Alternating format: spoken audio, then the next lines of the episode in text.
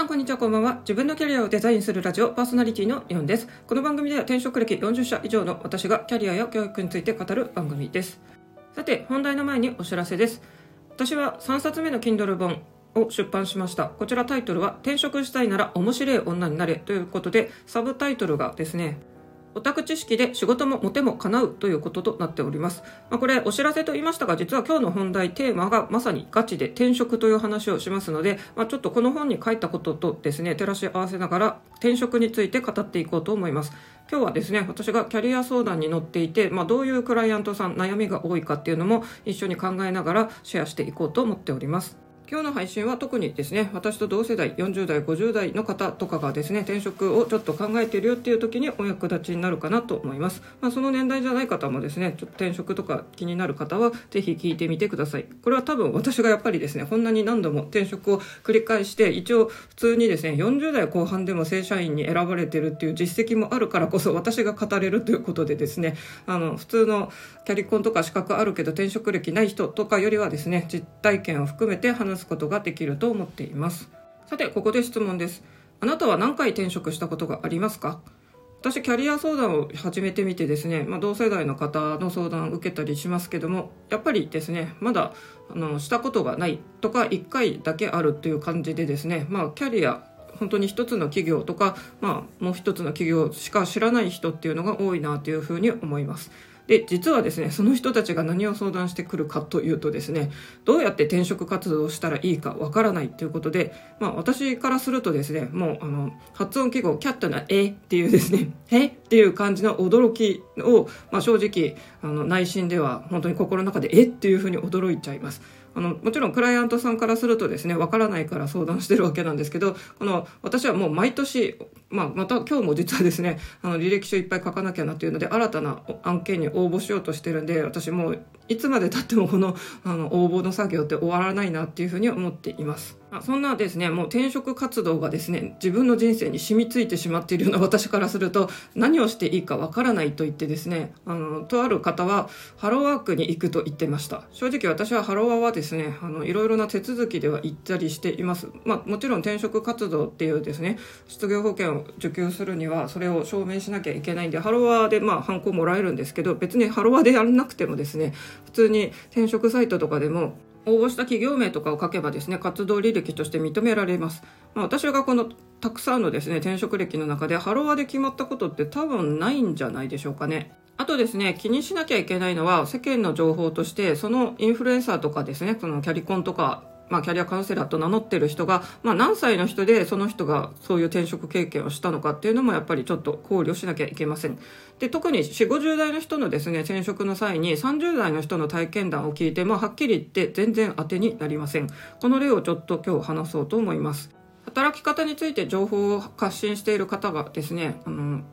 間違った転職法ということで断定して言ってましたこの方30代後半の独身女性ですこの方が言うにはですね転職サイトまあ私も普通にリクナビネクストとかですねマイナビとかドゥーダとか、まあ、まだ登録しっぱなしですけどもこういうサイトではその人は見つからなかったということでこの方はおすすめとしてですねウォンテッドリーとか LinkedIn をおすすめしていました。ただこれ30代だからできる技です。私もこの2つ登録してますけど正直40代以上の人がですねこういうところでは声ほとんどかかりません、まあ、よっぽどなんかきら星のですねキャリアでなんかマネジメント職があるとかもしそういうキャリアの方でもですねあの一般的にウォンテッドリーとかで募集してる人って2 3 0代のですねあの若者がなんか仲間うちとか1人とかで起業ベンチャー企業を立ち上げて、まあ、割と2 3 0人で若い同世代で固まってですねメンバー募集してるんですよ。スタートアップの。そういうとこにですねわざわざ4 5 0代のおじさんおばさんと一緒に働きたいと思いますかね？しかも凄腕キャリアの人とか入れちゃった日にはですね給与も高くしなきゃいけない。しかもなんか経験あるから絶対いろいろあれやれこれやるってなんか自分の体験だから指示もされそう。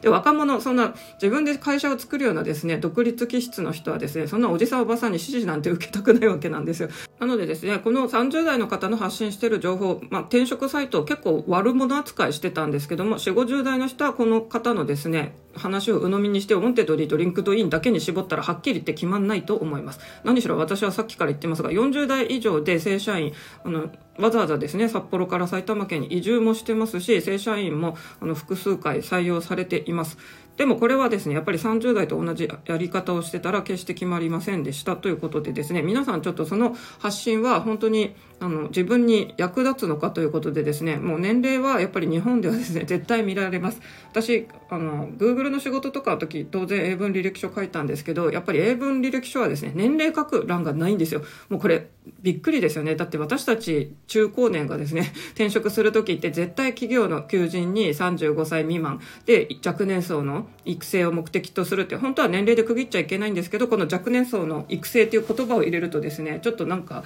エクスキューズできるっていう風な風潮になってるんでハロワの求人とか、まあ、普通に転職サイトとかでもですね、まあ、とにかく35歳、まあ、以下か未満かっていうところが多い、まあ、だから35歳転職限界説っていうのもよく流れていました。まあ、そんな中ですねスタイフの仲間の荒野さんがですね見事異業種転職をあの成し遂げてですねあの昨日から初出勤ということで、まあ、そういうスタイフの配信をしててですねなんか初々しいなというふうに聞いていました。でも荒野さんも36歳でこの異業種転職ということなのでですねこれ同じことをなかなか4 5 0代、まあ、特に私はもうですねついにアラフィフと言ってもですね50の方に足を突っ込んじゃったんで50歳の人がですねこの30代半ばの人の転職事例とかさっき言ったアラフォーと言っても30代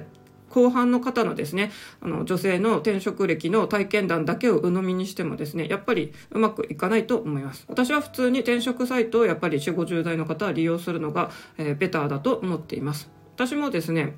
えー、とまず埼玉県に移住を決めたっていうのはですね40代前半ですけども、えー、とその時リクナビネクストで普通に自分から応募してましたが同時にですねエージェントの利用もチェックを入れてたんですよそしたらですねまあ私当時は塾講師しか経験なかったんですけど、まあその塾講師の、あの、経験を生かして塾長になってほしいということで、あの、お声がかかりました。まあこれ当時はびっくりしましたね。なんか関東の地域なんてですね塾長をやれそうなキャリアの人なんて多分いっぱいいるだろうに、まあ、いなかったからこそわざわざ札幌の私に声をかけてきた、まあ、企業側からしたら当然引っ越し費とかの負担はあの一部は企業で持つわけなんでですね、うん、お金かかるんですけどそれでもやっぱり人がいなかったらしくてですね、まあ、私結局のところ千歳空港で、まあ、社長が面接にこっちまで来てくれたんで私も札幌から千歳空港まで行ってですね、まあ、そこでほぼ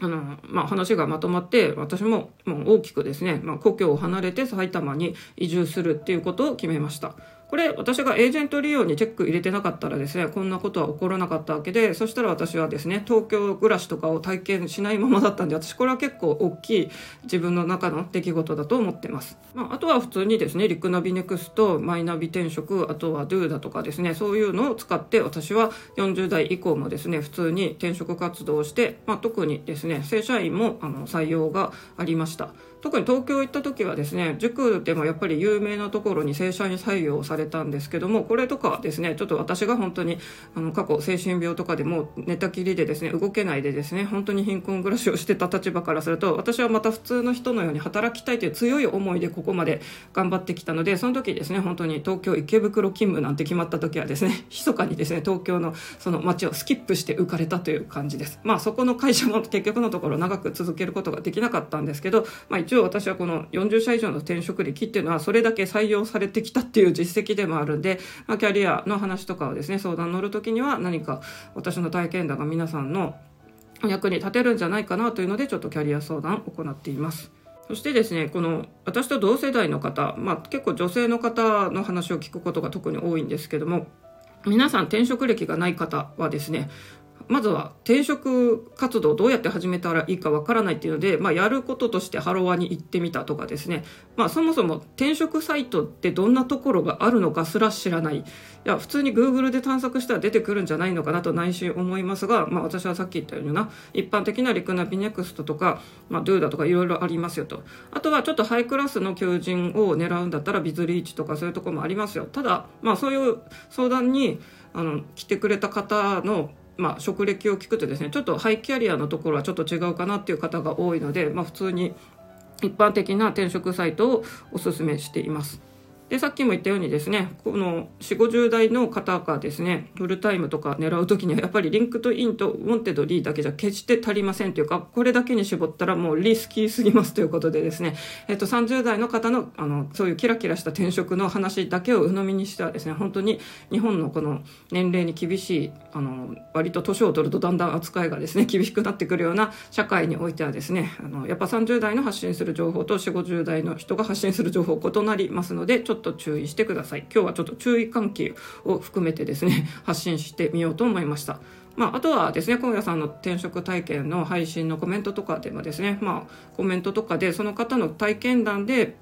今の転職だとパソコンとスマホが与えられますみたいに書いてましたが、まあ、私から言わせるとそれもですねあのすっごい嫌な感じで申し訳ないです。それってあなたの会社だけですよねって話で正直私はスマホなんて与えられたのは本当に、うん、数回数回っていうか12回ぐらいしかないと思いますね。あの基本的にですねあのどこの会社も今転職したらパソコンとスマホがあの会社から与えられるっていうのは別にこれ一般的な話でもないのであくまでそのコメント書いた方が、まあ、今そういう環境にいるってだけだと思うんですよね。まあ、ここだけはですね、どんなに転職歴多いっていうことをキャッチコピーにしているインフルエンサーの方よりも、いろんな、あの、在宅ワークに詳しいですよって言っても、私も今普通に在宅ワーカーしてますので、あの、何しろ40社以上、あの、いろいろ経験して業務委託からですね、在宅ワークから、まあ、海外勤務から全部してますので、なんかそこだけは私は割と、うん、自信を持ってこういうキャリアの対応できるんじゃないのかなと思っております。さてこんなですね転職をいろいろ繰り返してきて私は基本的にですねフルタイム正社員雇用とかはちょっと今諦めました、まあ、私の気質とか、まあ、あとは体調面とか過去の病気とか考えてちょっと合わないなということで今はですねとりあえず在宅ワーカーでメインはオンライン家庭教師してます。そしてですね、また、えー、今一つのところで主に案件をいただいていますが、今回ですね、まあ、業務委託とかで他のオンライン家庭教師に応募しようと思って、昨日ですね、5、6個、あの、インディードからちょっとアクセスして、まあ、そこからですね割と今日ほぼいくつかからですね、まあ、次のあの面接に進んでくださいとか来たんですよ。まあ私は塾業界ですとやっぱり経歴があのある経験が長いのでですね割とこうすぐ書類とか通るんですよ。まあ、これも一つの転職の技で私は転職回数が多いと言ってもですね キャリアの前半が事務職で後半はほぼ教育業界そして教える仕事をしてきてるんで私のこのこんなに転職回数が多い一部はですね塾を転々としてたっていうのがあります。まあ、これもですねポータブルスキルって言われますけど私はのどこかの企業に属さなくてもなんなら個人では私家庭教師業を立ち上げてるんですけど、まあ、こういうですね教えるっていう技術を私は持ってるので別にどこの職場に行こうがどこの塾に行こうが基本的に例えば中高生にですね英語教える範囲とかですね、まあ、数学こういうのが出るよとかいうのは変わらないんですよね。なので、まあ、それは私は公立メインでやってます。ただ中高一貫とかの生徒さんも見たこともありますし私中高一貫の学校の内部とかにも入って仕事もしてたこともあるんでですね、まあ、そこら辺はあの、塾業界とかのこういう関連の仕事っていうのは私にとってはやっぱり転職しやすいっていうのがあったんで、私がこんなにですね、多分塾は10校以上、あの、勤めたことがあるんですよね。まあ、そんな感じで、転職歴が多い人がもしですね、今後転職をするっていうと、何か一本筋、こうやって私だったらですね、教える仕事ずっとしてきましたっていう、一応教育業界に出せば割と受かるよみたいな何か一つがないとですね、やっぱり全部がバラバラ。まあ、中には私と同じぐらい4、50の転職歴あるっていう人たまにいますけど、まあ、そういう人って結構全部バラバラな人いますよね。それはそれで体験談として面白いんですけど、そういう人って私以上に多分本当にですね、なかなか安定しなくて苦しいんじゃないのかなっていうのが想像できます。まあ、私もこんなに転職してるからやっぱりお金がたまらないっていう問題はあります。本当ならですね、あの、普通にフルタイム勤務していたら、やっぱり福利厚生ってすごい守られてるのでですね、まあなんなら退職金がもらえるとかですね、まあそれこそ私ボーナスって本当にろくにもらったことほぼないです。最初の会社と次の会社ぐらいしか、えっ、ー、と正社員でまともに働いてなかったっていうかですね、あとはそうですね、正社員でも、うん、なんだかんだ私がすぐ辞めちゃったからですね、なかなかボーナスまともな額をあの得られたことがないっていうので、まあ普通に日本社会で生きていくならやっぱりですね私のようなジョブホッパーはちょっとなかなか生きにくいっていうのがあります。まあそれで私が結局のところは、まあ、業務委託とか自分で仕事を起こすとかですねそっちの方に今チャレンジ中ということですね、まあ、ただ自分でやるだけじゃ当然足りないので私は今はフリーランサーのようにですね業務委託案件でやってます。そして今回またそれを増やそうとして、えー、また履歴書書かなきゃなはあ面倒くさいというのが正直な話でございます。本当にですねいつもこの時期ですね毎年履歴書書いてるよなと思って皆さんまず転職しようがしまいが一旦ですね職務経歴書とか、まあ、書かなくてもいいんですけど自分のキャリア棚卸ししてください。したことがない人がですねあまりにも多い。何しろですねそんな転職って考えた時にリクナビネクストとかの転職サイトに登録するっていうことすら知らない人が多いっていうのが私はですねはっきり言ってもうめちゃくちゃ驚きました。もうゲシュタルト崩壊ですよ。私にとってはいつもそれはですねもうメルマガとか取ってまあ別に自分が転職しない時でもですね流れてくるんでまあそれでまあ普通スルーしてたんですけどやっぱり今一つのところから頂いててもですね最近応募してもだんだん通らなくなってきたのとかもあったりあとはちょっとまあ季節の変わり目でですね学年あの高校継続する生徒さんどうなるんだとかちょっとはっきりしないこともあるんでですねちょっと海外の生徒さんを教えるとか別の時間帯とかですねちょっと別のあのお金をいただける口を増やそうというので今回また私は応募するわけなんですよ。で履歴書を求められててですねあはあってなってますが私は本当にここ最近毎年この春にこんな作業をしてるなというのでですね例えばさっき私はですね転職で、まあ、埼玉県に移住しました。そこではですね、まあ、塾の塾長をやったりとかあとさっき言ったですねスキップしたっていう池袋の大きな塾の正社員になったりとかですねあとその他 ICT 支援やったりとか教材編集これも未経験でしたが、まあ、教育業界の参考書を作るっていうところだったんでですね一応未経験者でもその教育のキャリアを生かせばっていうことで正社員採用されているっていうのが一応私の正社員としてのですね勤務が、えー、そこで採用最後となりましてそこからちょっとパートで緩くやろうということで、まあ、そこでもですねまた複数の塾を毎年春になんかいっぱい受けてる。東京でも、えー、所属してたとか春に応募してますし今度札幌に帰ってきてから本当はそこの東京の塾がですね札幌でもあの転勤な扱いで行けるっていうんで行ってみたらですね 札幌は残念ながら生徒数が少なくて全然コマ数入らないということでこれじゃ暮らしていけないということで、えー一昨年去年とか違う塾にまた応募したりしてますということで正直私本当このですねあの春を迎える季節っていつも履歴書書いてるんですよね。という感じでまあ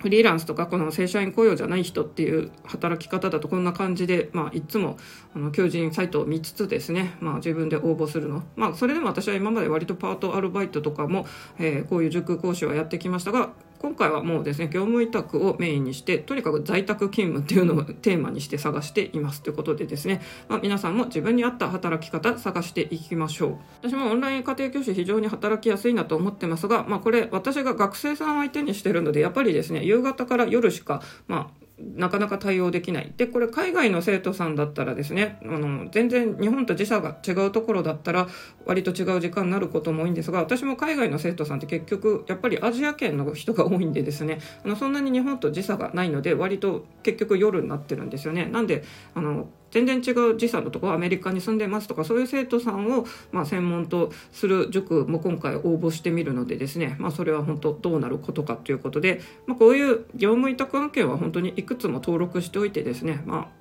案件来た時に会えば受けるし会わなかったらスルーするって感じですね。私も実はオンライン家庭教師は別のところも登録してますがで毎回最近結構な頻度で紹介してもらってますがちょっと割に合わなかったり条件に合わなかったりとかまあ私がすでに今ほぼびっちり埋まっちゃってるんでですね。案件そちらのもう一つのとこから来てもちょっとできかねるということでちょっとお断りしてるっていう状況ですね。まああとはやっぱりですね A 社 B 社比べたらですねえっと私が今やってる方の A 社の方がちょっとやっぱりお金が高く設定されてるのもあってですね、まあ、それこそ私も生きるために働いてるので、やっぱりですね、同じ教えるって仕事でも、まあ、時給高い方を選びますよねっていう話なのは当然でございますということでですね、まあ、働くっていうのは当然楽しさとかですね、成長、やりがいとかもありますが、まあ、何しろやっぱりですね、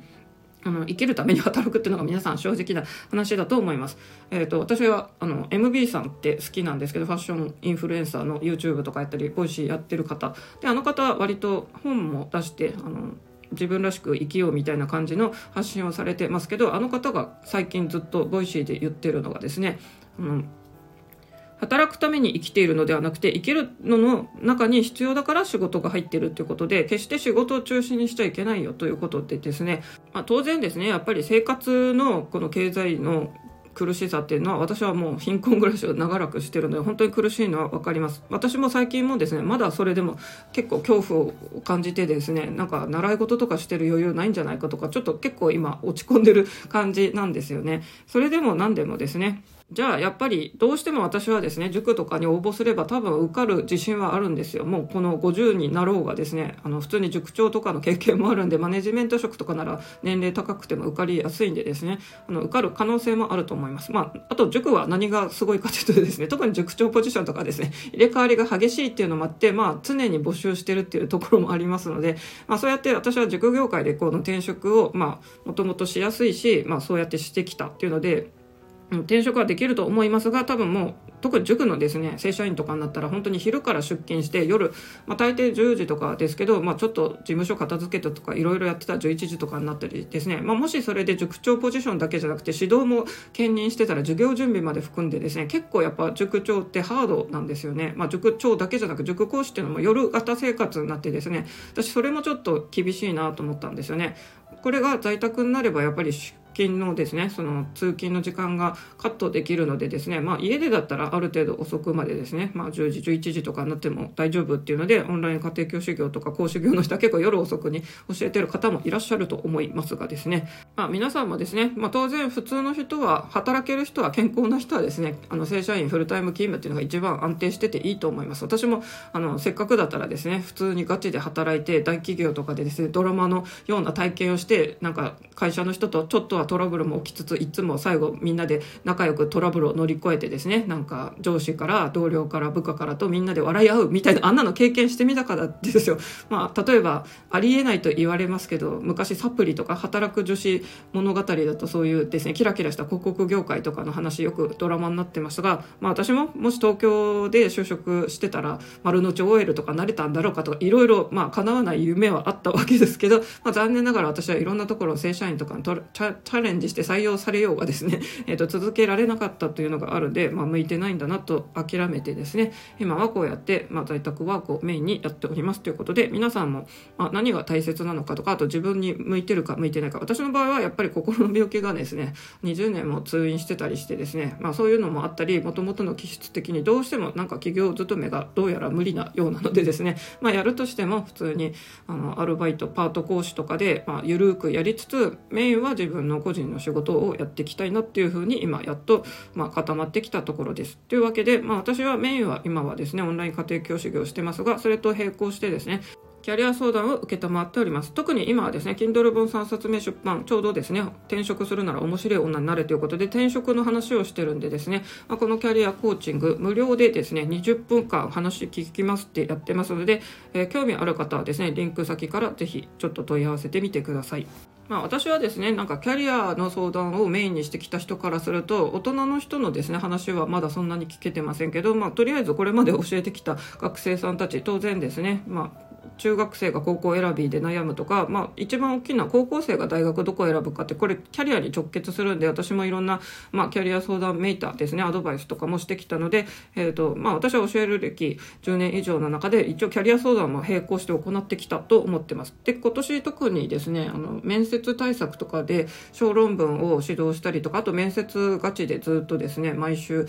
あの私が面接官の役をやって面接対応の指導もしてきました。まあ私はそれに塾長とかもやっててですね普通に塾のあの採用とかもやってたりもしたので、まあ、基本的にですね、まあ、企業がどういう人を欲しがるかとか、まあ、そういう逆の立場からも見ることができるので、まあ、私のこの職歴、まあ、一般的にですね企業勤めからすると本当になんだこいつって話になるんですけど、まあ、今となっては結局苦労したけどこれはこれで私の体験談として全部一時情報で伝えることができるんで、まあ、これをですね Kindle 本なりこういう音声配信なりでなんか私と同じように本当に生きるとか働くってことに苦しんでる人、まあ、あとは本当にキラキラキャリアじゃなくてですね私本当にもう泥水をすするじゃないですけど本当に貧困生活でですね底辺暮らしを、ま、体験してるのでですね、まあ、そこから私は今も這い上がるべくもうストラゴをもがいているっていう感じなので、えっと、そういうのに共感する方はですね、まあ、無料相談今行ってますのでぜひ、えー、話してみませんかということでですね、まあ、それとあとは Kindle 本 Unlimited の方は0円で読めますしあの入ってない方は500円で読めますということでですね、まあ、こちら転職に興味ある人だったら3冊目のこの転職するなら面白い女あと在宅ワークに興味がある人は2冊目のですねあの HSS 型 HSP の人のための、まあ、在宅の仕事というちょっと2冊目の本自分でもタイトル 忘れてしまった。えっ、ー、と在宅で成功する HSS 型 HSP のキャリアガイドあなたに向いている仕事で自分らしく生きよう、まあ、こちらの方がですねたくさんの方に読まれているということなのでですね、えー、お好きな方からぜひ手に取っていただけると嬉しいなというふうに思います。またいろんな転職の情報を伝えていこうと思いますので皆さんまずはですね、自分のキャリア棚卸ししてみましょう。そして転職したい方は、まずはですね、転職サイトに登録しましょう。まあ、もし自分のキャリアに自信があって、ハイクラス求人狙うなら、普通にビジリーチとかですね、あの、ちょっとハイキャリア向けの転職サイトもあります。あとは、当然海外の仕事をあの選びたいっていう人は、そういうですね、海外のサイトとかもあったり、私も利用してるとこもありますので、まあそういう話をもし聞きたい方っていうのもですね、ぜひ無料相談申し込んでみてください。というわけで、Let's Think Myself 自分の頭で考えよう。自分のキャリア自分で作っていきましょう。ということで、それではまた。